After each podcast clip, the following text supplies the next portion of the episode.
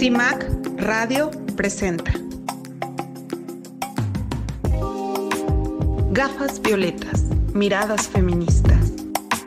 Las constis al aire y con los pies en la tierra. Miradas feministas.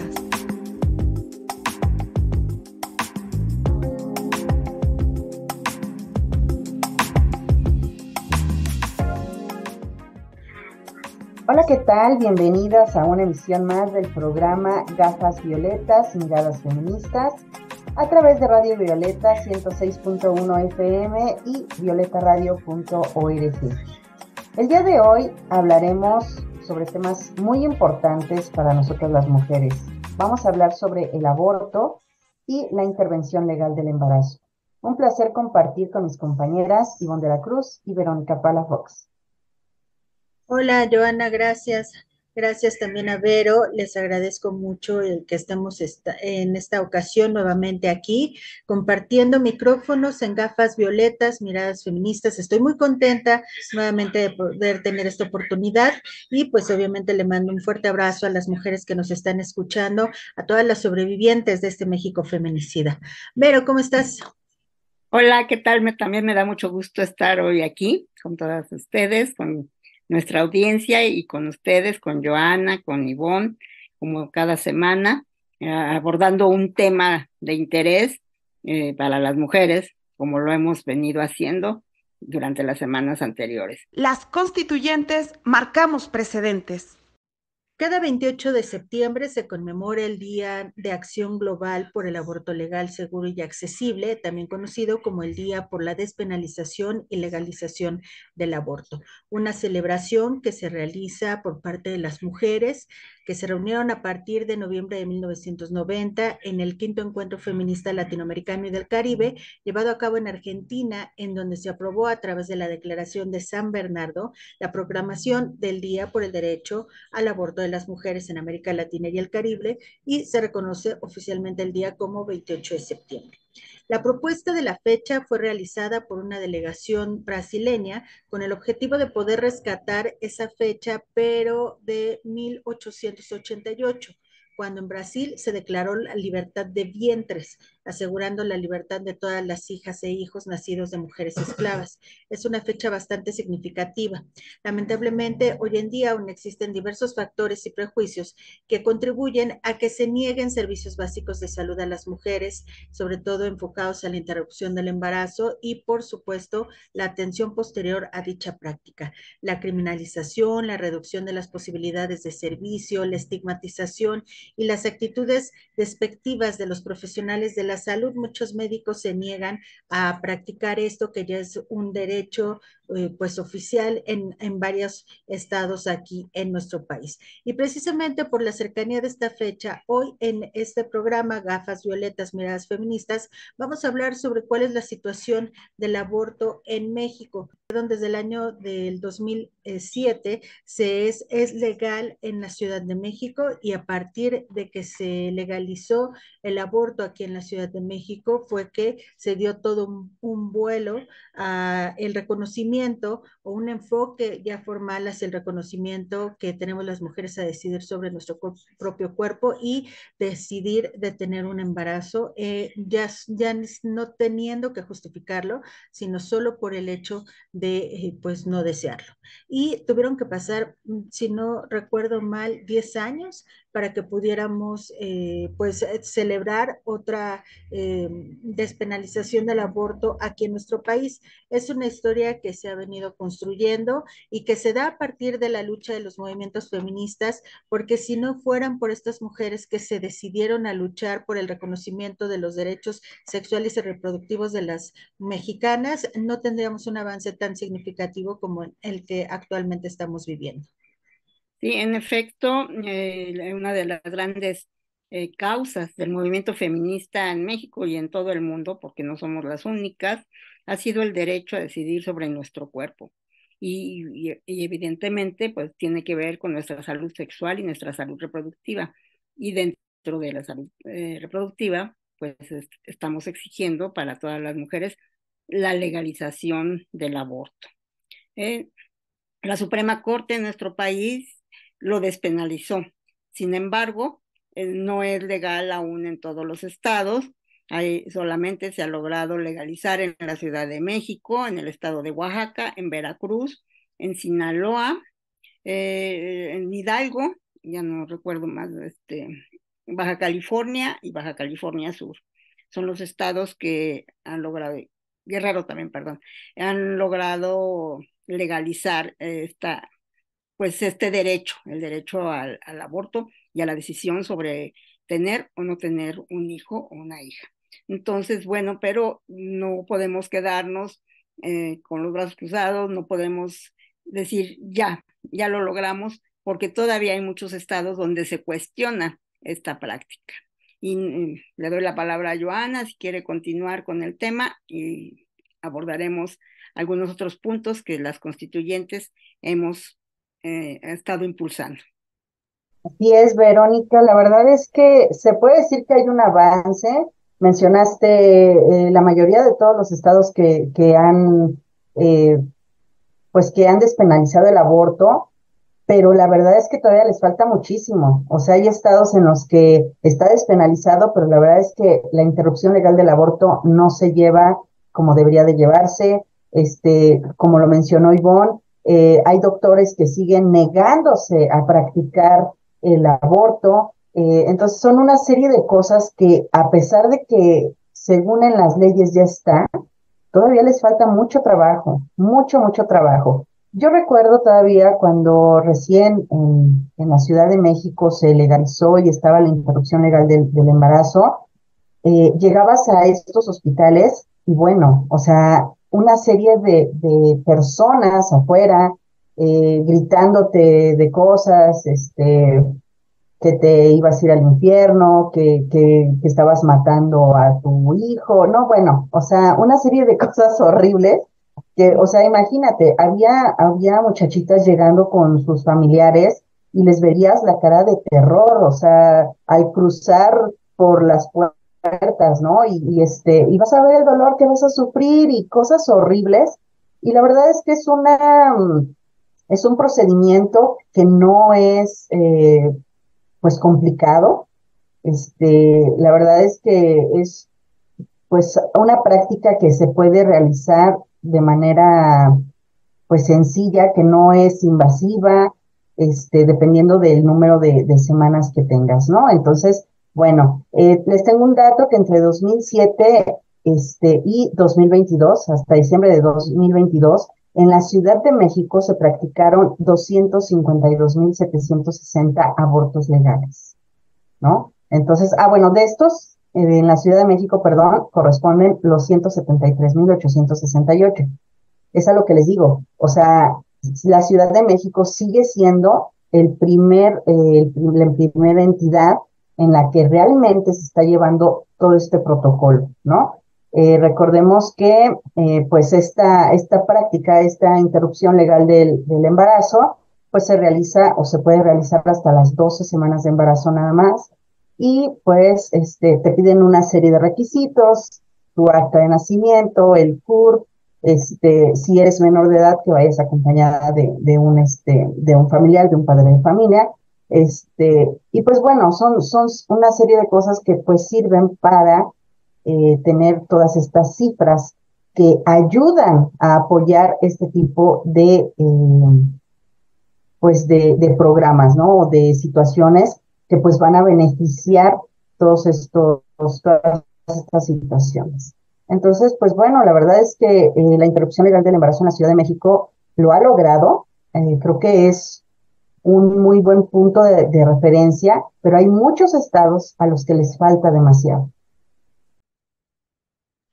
Sí, en, en, el estado de Oaxaca, ¿no? Donde pues ya es legal, supuestamente, pero eh, desde 2019, pero hasta el momento siguen sin tener las condiciones necesarias para que los médicos puedan eh, realmente eh, pues permitir realizar este, todos los procedimientos que se necesitan y muchas veces la falta de información es lo que genera que las mujeres no asistan de forma legal a recibir estos servicios que, insisto, son un, un servicio de salud pública básicos. ¿no? Ahora es importante ocurre esta fecha que acaba de mencionar también Vero, que es eh, cuando la Suprema Corte de Justicia de la Nación de una forma histórica dictamina que ningún juez o jueza puede dictar una sentencia condenatoria en contra de una mujer que haya decidido interrumpir su embarazo, es decir, ninguna mujer podrá ser encarcelada por abortar. Esto ocurrió en septiembre de 2021. Tampoco hay que darle mucho crédito al eh, ministro presidente de la Suprema Corte, Arturo Saldívar, porque finalmente para que llegara este tema a la Corte fue impulsado por una serie de mujeres y de activistas que decidieron pues que se tenía que hacer una, un pronunciamiento desde el máximo órgano de justicia de nuestro país. Y con esto eh, se avanza en materia sustantiva para que una gran cantidad de mujeres que estaban encarceladas por haber eh, realizado un aborto, pues tengan que salir de la cárcel. Eh, durante mucho tiempo se negó que estuvieran estas mujeres en cárcel porque no se les, no se les eh, tenía sujetas a un proceso por abortar, sino se les ponían otros tipos de delitos relacionados con asesinato de, pues de un hijo, por ejemplo, o, homicidio, se les ponía yo homicidio. Entonces, pues por eso no se lograba identificar esta cifra, pero sí de que existían mujeres que estaban siendo penalizadas, criminalizadas, encarceladas, pues eso era un hecho, ¿no? Solo que, pues igual, esta cuestión de las estadísticas era lo que marcaba la diferencia. Y sí, es una fecha histórica, por supuesto que sí, pero insisto, también es una fecha histórica perteneciente a la lucha de los movimientos feministas y de las feministas aquí en México.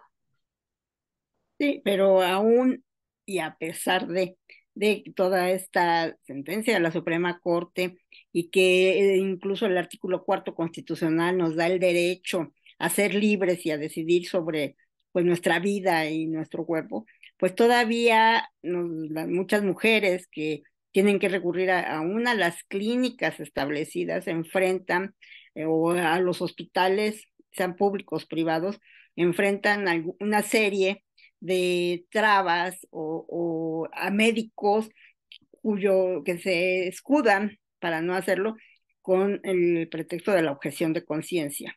O sea, no, y, en ese plano todavía hay grandes vacíos porque pues eh, los mismos hospitales pues deciden o las mismas autoridades de salud, las autoridades médicas deciden que ellos tienen la libertad de hacerlo o no hacerlo.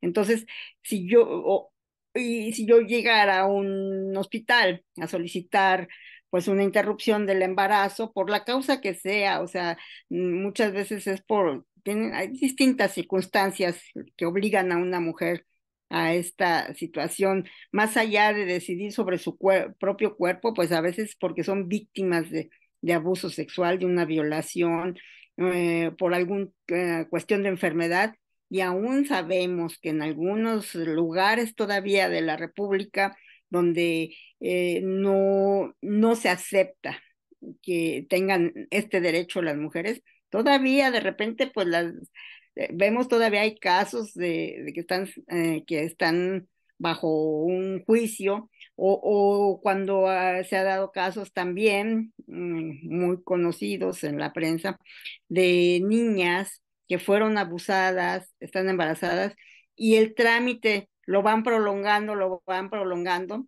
y no llegan a, a cubrir este derecho o a tener este, esta interrupción porque se cumple el plazo de las 12 semanas. Y muchas veces es esta negligencia de las clínicas, de los hospitales, de, hasta del propio sector salud, que, que lo van haciendo así. Y, y pues cuántas niñas luego se tienen que enfrentar a un parto, eh, no, su cuerpo no está preparado, y cuántas muertes también hay infantiles por un embarazo que pues no pudo llegar a término, como diríamos, dentro de un espacio de salud y digno, ¿no?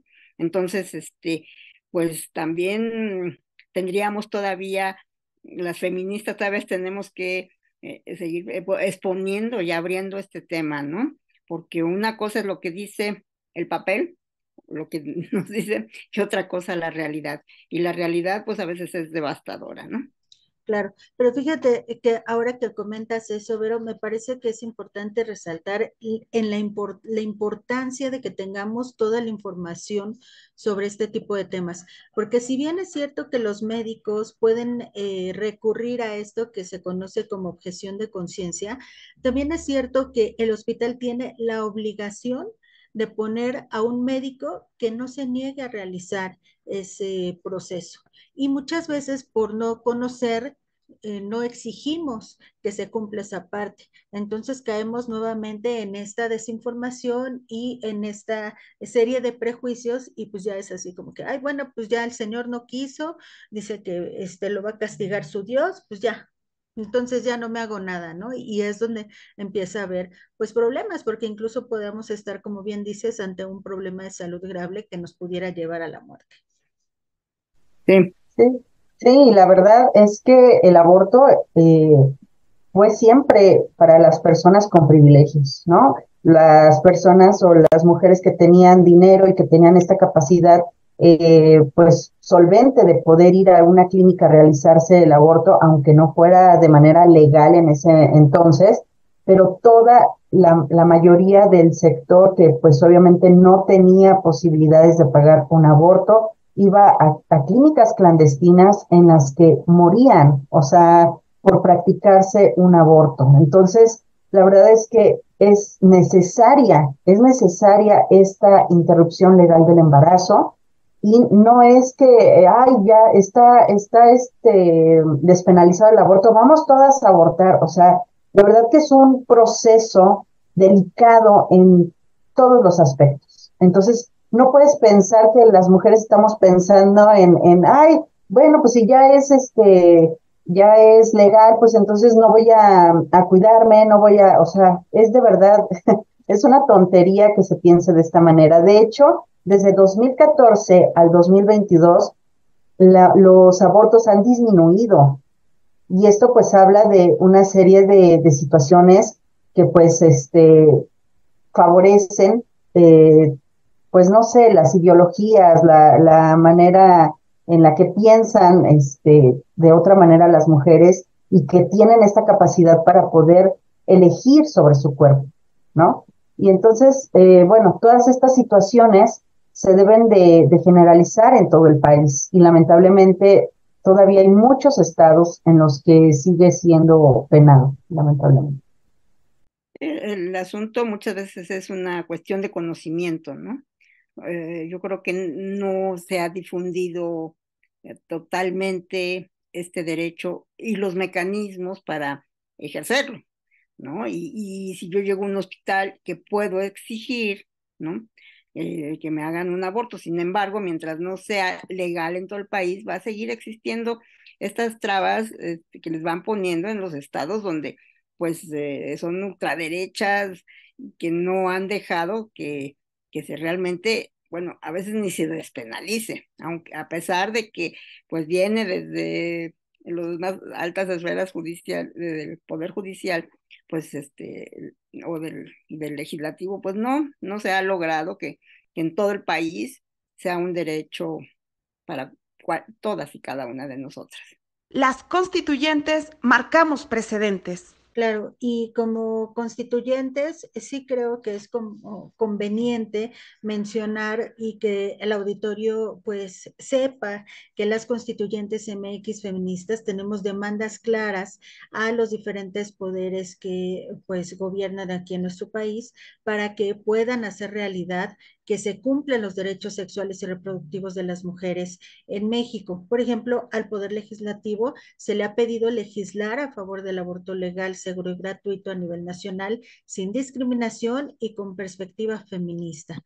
También se les pide una derogación de todas las disposiciones legales que discriminan a las mujeres y que son violatorias a nuestra constitución y, eh, tratos, y, y tratados internacionales creación de una subcomisión del Estado laico al seno de la Comisión de Gobernación y la Población eh, de la Cámara de Diputados, que bueno, esto eh, todavía estamos eh, viendo si se modifican algunas de estas peticiones rumbo a la marcha del 28 de septiembre que se está planeando y que, insisto, vamos a participar las constituyentes MX feministas.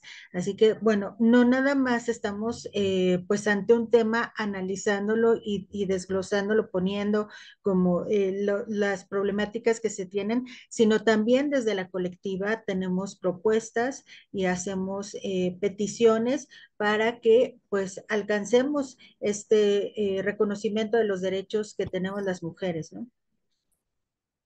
Exactamente. si, me permiten, leeré nuestras propuestas desde las constituyentes y nuestras demandas al Poder Ejecutivo, ¿no?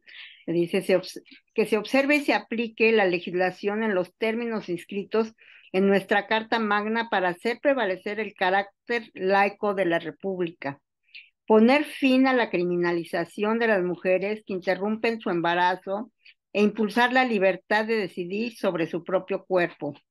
Observar a cabalidad la resolución de la Suprema Corte de Justicia de la Nación respecto a la objeción de conciencia, en el sentido de que esta no es absoluta y que el Sistema Nacional de Salud cuente con personal y no objetores destinar presupuestos suficientes para la atención de los derechos sexuales y reproductivos de las mujeres y de las niñas.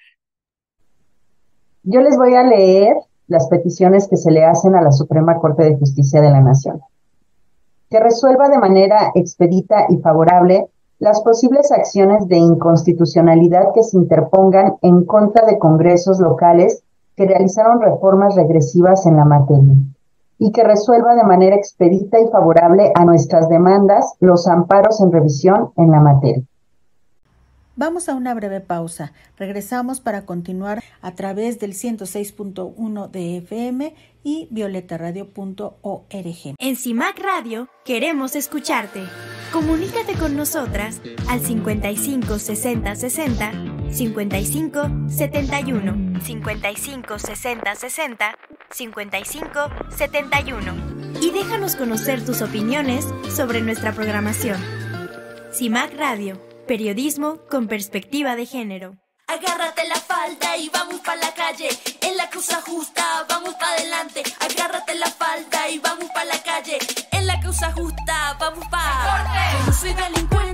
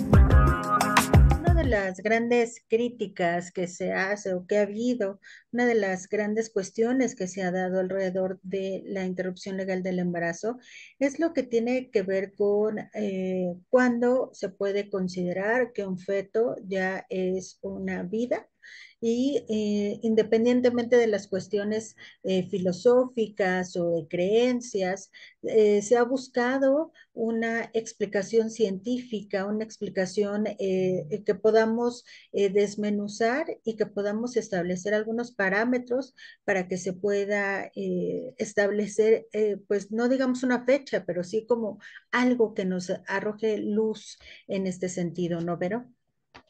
Sí, de hecho, precisamente por eso en muchas legislaciones locales se ha detenido que se legisle en favor de, del aborto, precisamente porque la discusión va más allá de simplemente si una mujer tiene derecho a abortar o no. La discusión está involucrando eh, si esta vida nueva, desde el momento de la concepción, ya es un es una persona, como le llamaría nuestra constitución, con todos los derechos y obligaciones que marca nuestra constitución.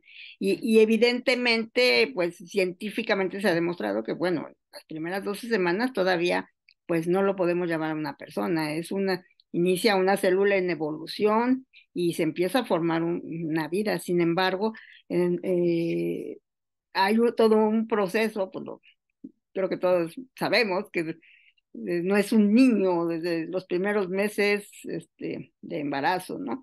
Entonces, sin embargo, pues bajo la presión de los grupos de ultraderecha, de las religiones, porque no es nada más la católica, sino en, nuestro país pues ya tenemos muchas más religiones que, que pues tienen muchos adeptos y, y bajo toda esta presión social, pues es que no se ha podido eh, legislar porque no se conoce precisamente o no se considera exactamente la evolución de este, pues de este embarazo desde el primer momento, ¿no?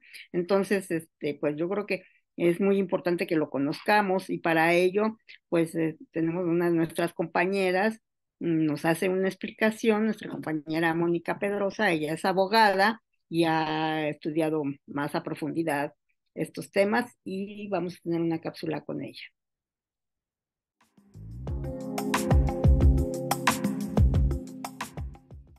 Hola, hola queridas Consti, soy Mónica Pedrosa.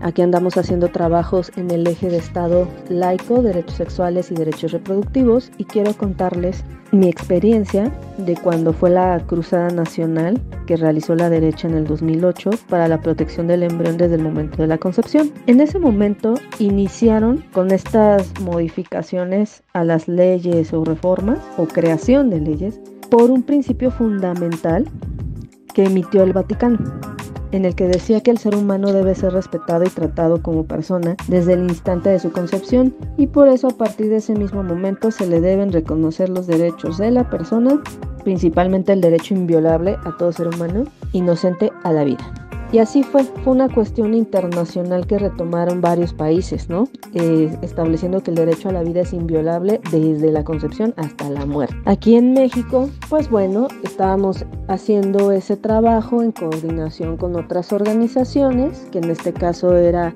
GIRE, por supuesto, ¿no? El Grupo de Información en Reproducción Elegida C, Católicas por el Derecho a Decidir, Fundar C y Propuesta Cívica. Y estas organizaciones, bueno, en conjunto con la academia estábamos generando que nos lanzábamos a los congresos de los estados, que generábamos pronunciamientos, o sea, esta cruzada por los estados, que no eran todos, o sea, iban así paulatinamente todos los estados, principalmente los que predominaba la derecha. Y pues bueno, ¿qué se tuvo que hacer? Gire hizo un trabajo muy muy fino y una investigación respecto a los aspectos genómicos y neurobiológicos de la formación de la persona durante el desarrollo intrauterino.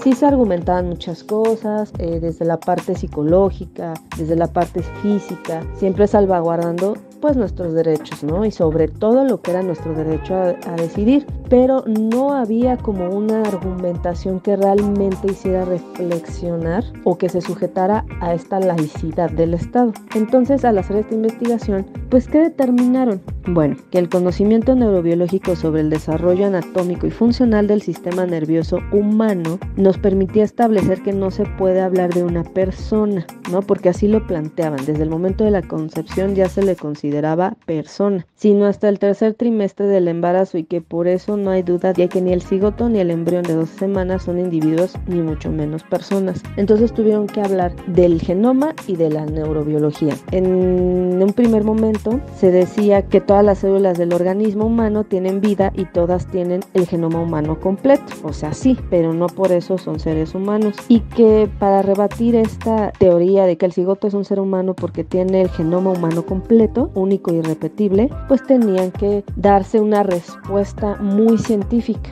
Y pues sí, o sea, en efecto, las células humanas pueden vivir fuera del organismo del que forman parte y además incorporarse a otro organismo y seguir viviendo. Si no fuera así, pues no podría haber trasplantes de órganos, pues estas células morirían en cuanto se extrajeran del donador. Y por supuesto, si fueran seres humanos, pues al trasplantar un órgano, pues sería generar una quimera, ¿no? O sea, formada por miles de personas. O sea, esto hasta les daba risa, pero pues es que teníamos que irnos a la lógica. También, ¿no? Extirpación de un órgano, incluso de un tumor benigno o canceroso, equivaldría a matar miles de millones de personas. Y esto como que los hacía pensar, ¿no? En cuanto al campo de la neurobiología, pues digo, todos los estudios que se hicieron respecto al desarrollo intrauterino del embrión, pues bueno, arrojó que no es hasta el tercer trimestre de la gestación cuando ya se han formado morfológica y funcionalmente las estructuras necesarias para que existan sensaciones conscientes, incluyendo en estas el dolor. Eso era lo que nos establecían. Y además, al abordar estos aspectos, se hablaba de las consecuencias de considerar a los cigotos como seres humanos. Y pues decían, a ver,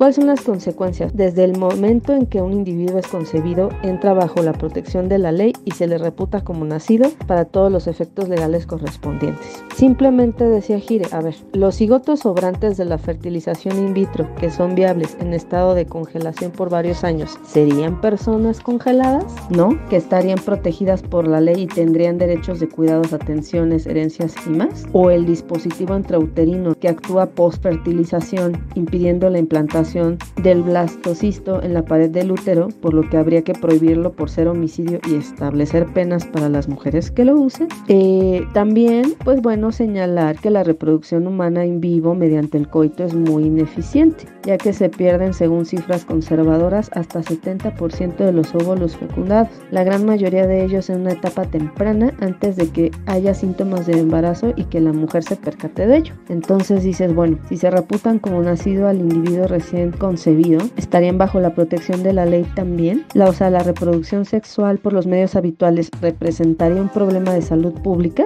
o cómo. Todos estos cuestionamientos se les hizo a la derecha y pues bueno, se demostró además que a las 12 semanas de gestación pues no se siente dolor. Es un tejido, no estamos hablando de una persona. Y pues bueno, eso fue en ese momento y pues nada más cierro diciendo que una muestra de amor para mí de una madre o la muestra de amor más grande es un aborto. Constituyentes MX feministas.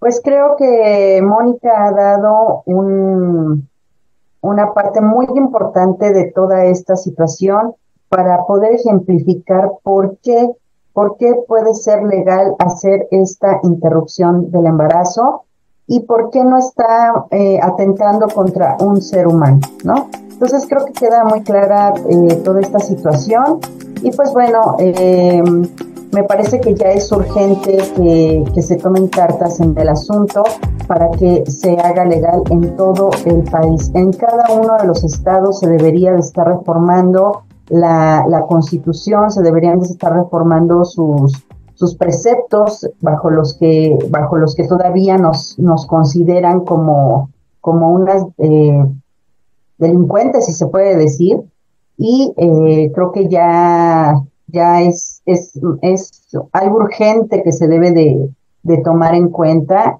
y eh, pues incidir en todos estos espacios para que para que de verdad lo lleven a, a pues a legislar porque ya es urgente esta situación. Y no olvidar que hay eh, cláusulas eh, causales que están aprobadas en toda la República Mexicana, es decir, no en toda la República, como bien mencionábamos, se tiene la oportunidad de decidir eh, interrumpir el embarazo solo porque tú así lo decides, sino hay una serie de causales que sí debemos de tener bien claras y una de ellas es la que tiene que ver cuando una mujer es violada. Si tú has sido violada y quedaste embarazada, tienes el derecho constitucional y además avalado por la NOM 046 que te permite acceder a servicios de salud pública que te ayuden a interrumpir ese embarazo y no te deben de poner ninguna traba ninguna traba. Y eso es en toda la República Mexicana. Así que, eh, pues es importante, como, como hemos estado mencionando, que tengamos como estos datitos, ¿no? También hay otras causales que eh, si, eh, no sé, la madre está en riesgo su vida, también puedes acceder a este aborto. Si a lo mejor tu producto no tiene viabilidad de tener vida porque tiene alguna enfermedad, pues que lo va a llevar a la muerte, pues también puedes hacer válido este derecho a interrumpir tu embarazo. Y y eso es en toda la República. Y si estás en algún estado que no te permite interrumpir tu embarazo solo por tu decisión, puedes acudir a algunos de los otros estados donde sí está permitido y ahí pueden hacerte el procedimiento. Aquí en la Ciudad de México es a donde más acuden las chicas y debido eh, propiamente a pues que ya se tiene muchos años con esta, estos procedimientos y, hay una especie de especialización, pero ya también puedes acudir si te queda más cerca Oaxaca o Hidalgo, por ejemplo, pues también puedes eh, pues tratar de acceder a ese servicio por esos estados. Si no, vente a la Ciudad de México, que aquí hay bastante oportunidad de que puedas realizarte el procedimiento de forma gratuita y reservando tu identidad, reservando también eh, pues tus cuidados eh, básicos, porque como nos mencionaban al principio, Joana mencionaba las cifras de abortos que se han dado, pues en realidad, si no me recuerdo, solamente ha habido una persona, una chica que murió en todos estos años por un aborto mal practicado, pero fue porque ella mintió al momento de presentar su, eh, su examen de, de, cuántos meses tenía eh, de embarazo y bueno, pues al, al, no tener una claridad en eso, pues se le hizo un procedimiento inadecuado, ¿no? Pero fuera de eso, la tasa es cero. La verdad, perdón, pero antes, o sea, eh, esto es muy importante y saber que hay siete unidades médicas aquí en la Ciudad de México y ocho hospitales a los que pueden acudir. Entonces, como dice Ivonne, si estás en algún estado de la República Mexicana que no está eh, en la interrupción legal del embarazo, acércate a la Ciudad de México, acércate a algún estado que creo que lo más recomendable es que se vengan para acá.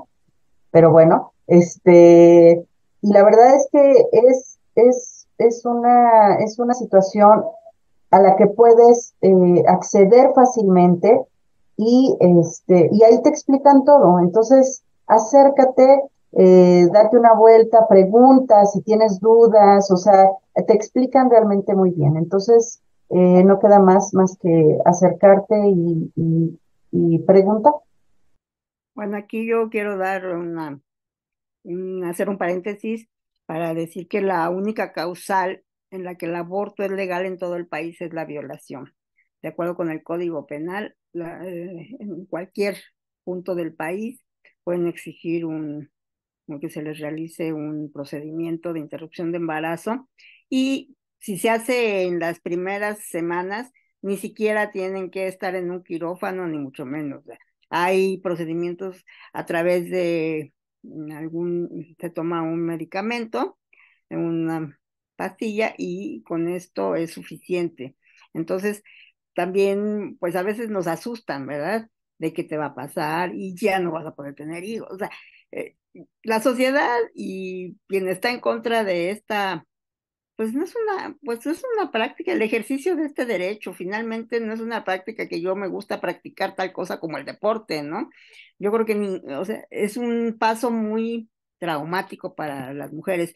Incluso también hay que reconocer el trabajo de otras organizaciones feministas que precisamente hacen esta labor de acompañamiento.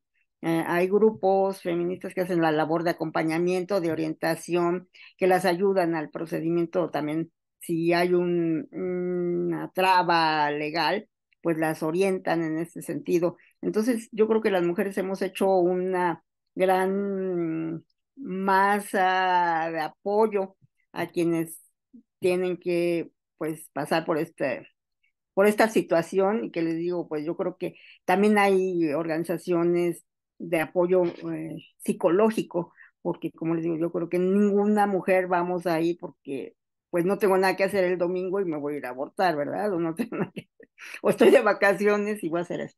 Yo creo que cualquiera que por alguna circunstancia, otra, por cuestión de salud, por porque fue un aborto espontáneo y todo, pues siempre eh, queda algo dentro de nosotras, ¿no? Una, pues una situación dolorosa, finalmente, que sí hay que trabajarla y entenderla, ¿no? No vamos a tampoco a estar toda la vida pues cargando con ella, pero sí no es una, no es una cosa fácil. Eso sí también nos tiene que quedar claro, ¿no? Entonces, bueno, pues como tú dices, y, y pues buscar dónde podemos este, pues ejercer este derecho y como dicen, pues muchas mujeres vienen a la Ciudad de México precisamente porque aquí pues ahí están las clínicas, sean públicas o sean privadas, que sí eh, podrán hacerlo. Que sí, pero nada más para fundamentar lo que acabas de decir, el 85% de, de estas interrupciones legales del embarazo son a través del medicamento y nada más el resto, o sea, el 15% es por aspiración manual uterina, ¿no? Que es la que les preocuparía. Pero la verdad es que, eh, pues es una, es un procedimiento sencillo y, y, que, pues sí, la verdad es que la gente, te digo que afuera de los hospitales te gritan y te dicen hasta lo que no y que, este, que te puedes morir y no sé qué tantas cosas. Entonces, bueno, eh, eso, esa, esas cifras eh, pues la verdad es que te dan una confianza extra para que puedas eh, pues hacer uso de este derecho. Sí, hay grupos, pues, me ha tocado verlos pues en sus marchas, sus plantones afuera, este, bueno, en el centro histórico, llevan una grabación de un bebé llorando. Así va a llorar tu hijo porque tú vas a abortar. Imagínense eh, el terror que quieren infundir en las mujeres, ¿no?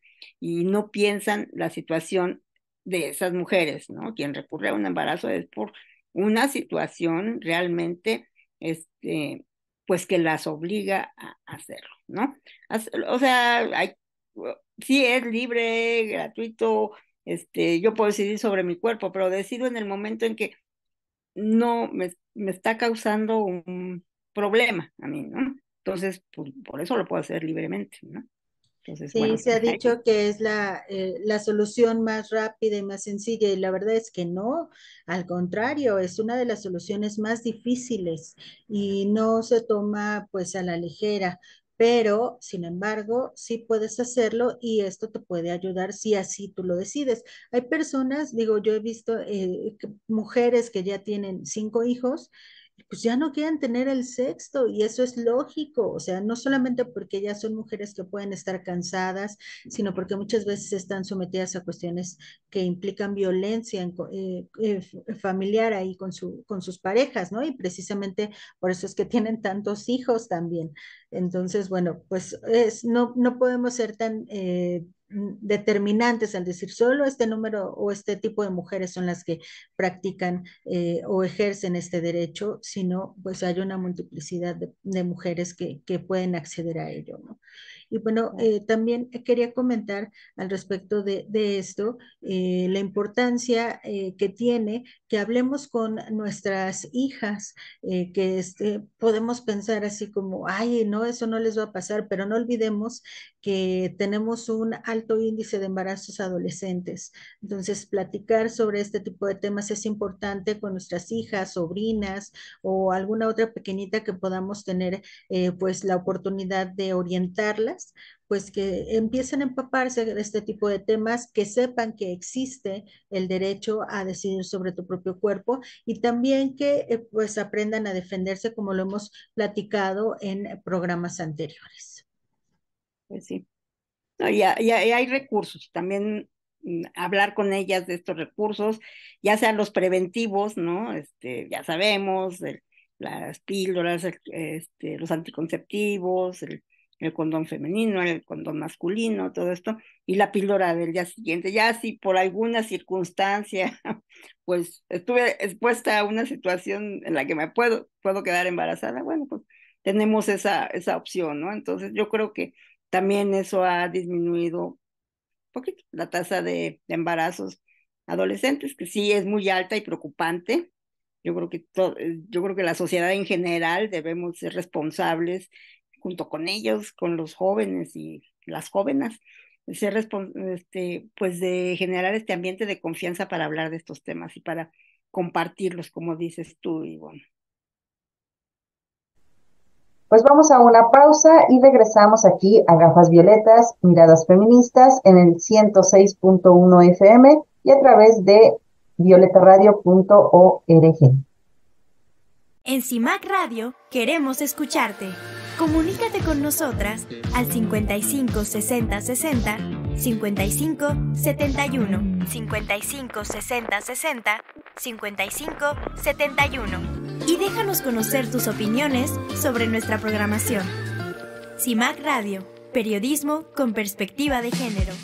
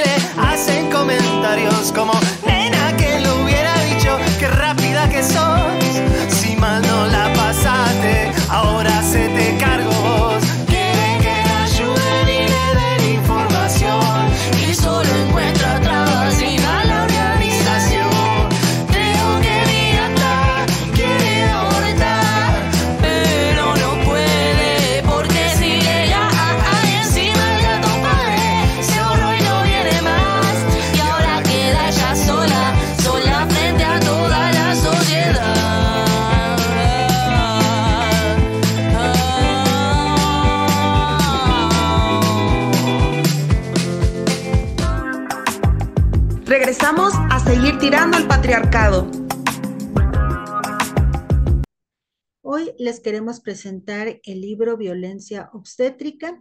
Está escrito por Mercedes Llamas Palomar, Berenice Reyes Beltrán, Ana González Ruiz, Ana Choreño Rodríguez. Ellas nos hablan sobre la violencia obstétrica, que es una de las prácticas menos conocidas de la violencia de género. Es una violencia perfecta porque es silenciada, es aceptada, es justificada, no solo por la sociedad de los médicos, sino también por las mujeres. Es un tipo de agresión invisible y es común que una mujer, aunque lo haya vivido, no sepa que este término existe o que este tipo de violencia existe, porque hay una especie de naturalización cuando se vive, cuando se está pasando por este tipo de violencia. En este libro se encuentran algunas preguntas y también algunas respuestas a través de vivencias. ¿Qué es la violencia obstétrica? ¿Por qué está tan normalizada? ¿Cómo prevenirla y qué hacer para detenerla principalmente? Pero dejemos que las autoras sean quien nos lo explique.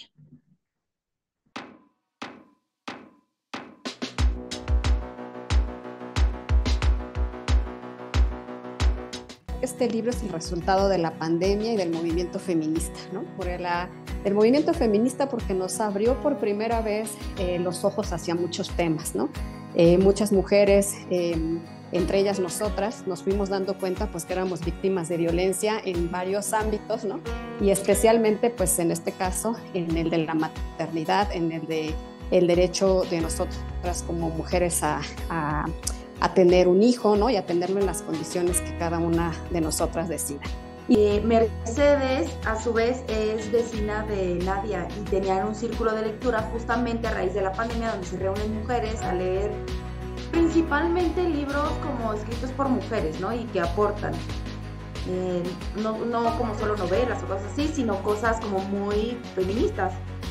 Es en ese círculo donde una vez llega Nadia y le dice, oiga, me fui a cortar el pelo y la chica que me cortó el cabello me contó una historia que no puedo creer y me pongo a pensar que a mí me pasó esto y que a ti te pasó esto y se ponen a platicar y dicen hay que escribir un libro. Sí, claro, hay que escribir un libro de eso y en ese círculo está una querida amiga mía, compañera de la preparatoria, y les dice, sí, van a escribir ese libro, pero tienen que llamar a Berenice. Porque tienen que hacer con Berenice ese libro, ¿no? Yo soy Dula y educadora prenatal, entonces llevo siete años trabajando con mujeres justamente en estos procesos de la maternidad y es pues donde más te llegan las historias y es donde más tienes que remar contracorriente porque más que, más que educar o acompañar, yo me dedico a desmitificar, ¿no? Todas las mujeres ya llegan con historias de terror. Eh, como lo mencionó Nadia, muchos de los casos que vienen en el libro que ilustran como estas historias son mujeres eh, en algunas ocasiones cercanas y que decidieron compartir su historia, ¿no? Como que todo el, el trabajo fue un poco indagar, lo que nos pasaba mucho es que eh, al menos yo que no tengo, yo soy psicóloga, no tengo tanto acompañamiento, por ejemplo, como, como Bere, que tiene este acompañamiento cercano, y a las mujeres de mi círculo que les preguntaba era como, oye, este, estamos escribiendo un libro sobre este tema, no sé si te interesaría participar. Eh, un poco indagando el tema de la violencia y muchas me decían como, no, pues yo no tengo como una historia eh, específica que contar, ¿no? Como que son escuchar estas historias con violencias muy específicas y como muy grandes, pero en el día a día que eh, esos comentarios que llegan a hacer a veces el personal de salud, esas pequeñas intervenciones que minimizamos y que decimos, bueno, son normales y el médico sabe o el profesional de la salud sabe. Eh, cuando yo tuve a mi hijo, en realidad yo no estaba eh, familiarizada con con los temas de género, por ejemplo, ¿no? Entonces, por más que eh, pues intenté prepararme para el parto, en realidad yo no identificaba de manera clara en el momento en el que sufrí la violencia y la mía es como la más invisible, creo yo, porque ayer les escribo en el libro que probablemente este, yo hablo desde, desde una situación privilegiada porque yo tuve eh, acceso a un servicio de salud privado, tuve la posibilidad de buscar el ginecólogo con el que me sentía en confianza. Yo tenía el deseo de parir eh, de manera vaginal, entonces pues hice todo lo que estaba a mi alcance para lograrlo, ¿no? Cuando esto no debería de ser una lucha, ¿no? Esto debería ser lo normal. Pero, bueno, entonces eh, lo mío en realidad se dio en cuanto a no respetaron todas las decisiones que yo tomé, ¿no? Yo hice un plan de parto, que el plan de parto es algo que no está familiarizado, generalizado en México, ¿no? Se toma hasta como una broma que, que uno llegue con su ginecólogo y el hospital y les entregues tu plan de parto.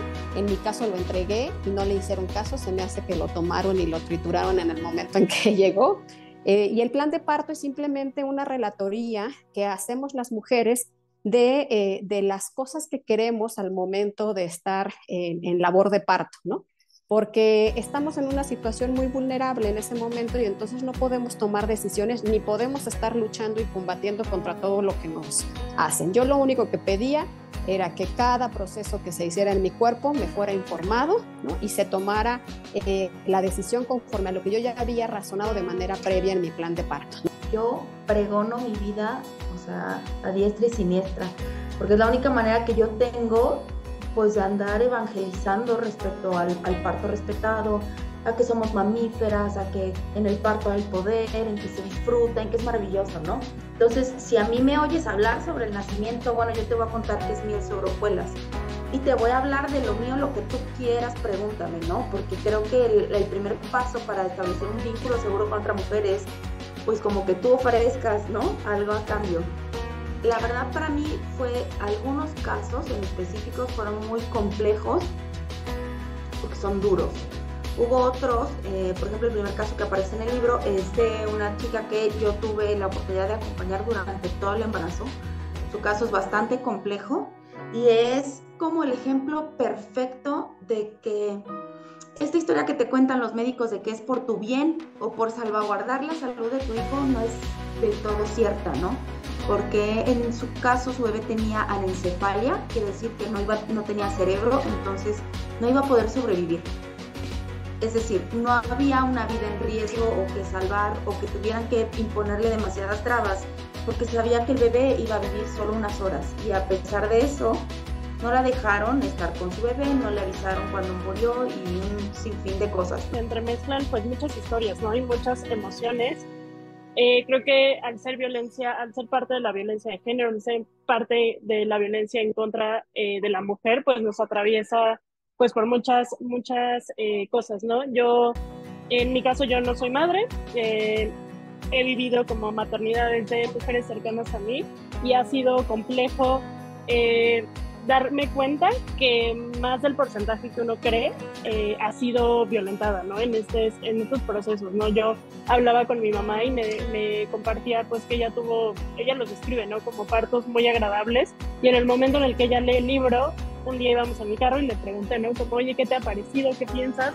Y me empieza a contar, ¿no? Como todas estas historias, me dijo, me pasó esto en el embarazo de tu hermano, eso me pasó en el tuyo. Entonces, pues sí es darte de poco topes contra la pared. Eh, al ver ¿no? que las mujeres cercanas a ti han sufrido esta violencia y que al final sí, y de la boca de mi mamá ella me decía, pues al final confías en el sector salud porque ellos son los que saben, ¿no? Este no es un libro que solo va dirigido a mujeres, es importante recalcar esto porque eh, pues la sociedad piensa en general que la maternidad es, los temas de la maternidad son exclusivas de mujeres y no es así, ¿no? Necesitamos que los hombres se involucren, necesitamos que haya nuevas generaciones eh, de niños y de niñas con una visión distinta. Entonces te dicen una parte específicamente a dónde denunciar, con quién asistir, qué terapia buscar, por ejemplo.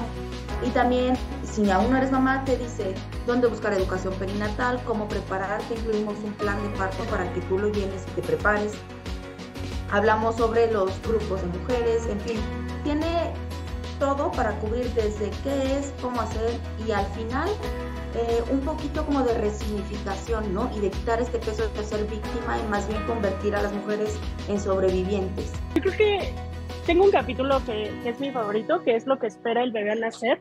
Viene explicado como de manera muy, muy simple lo que tienes que, que saber y cómo va, cómo va a ser el nacimiento de tu bebé. Esa parte me parece mágica, eh, la manera en que está redactada, que está muy fácil de entender, me parece sensacional, pero creo que de manera general justo eh, es este esfuerzo que hicimos porque todo fuera como muy digerible, como que fuera muy fácil de entender, muy fácil de identificar.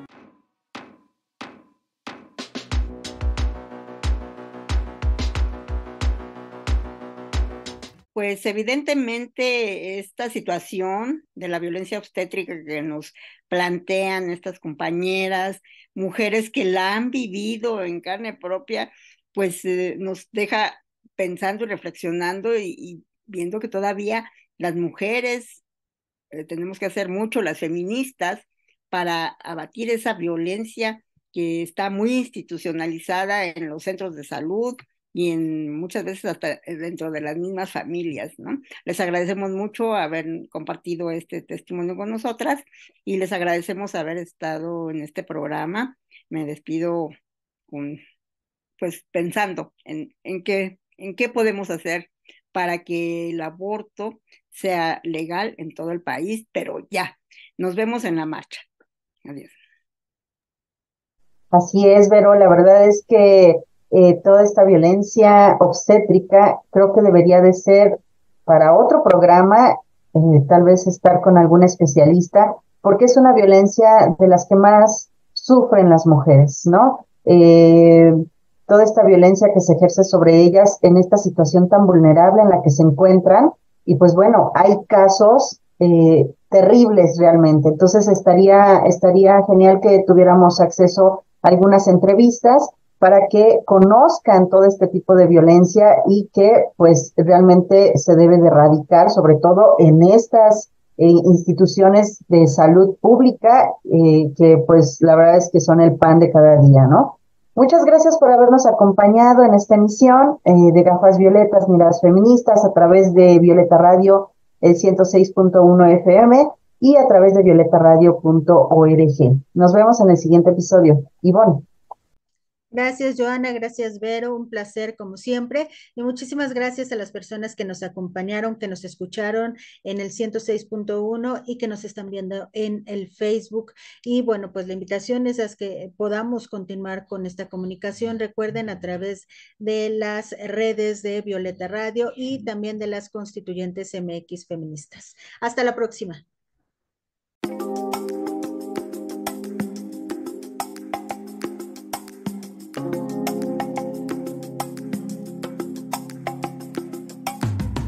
Gracias por habernos acompañado. No olvides que la próxima semana tenemos una cita. Gafas violetas, miradas feministas. Las constituyentes marcamos precedentes.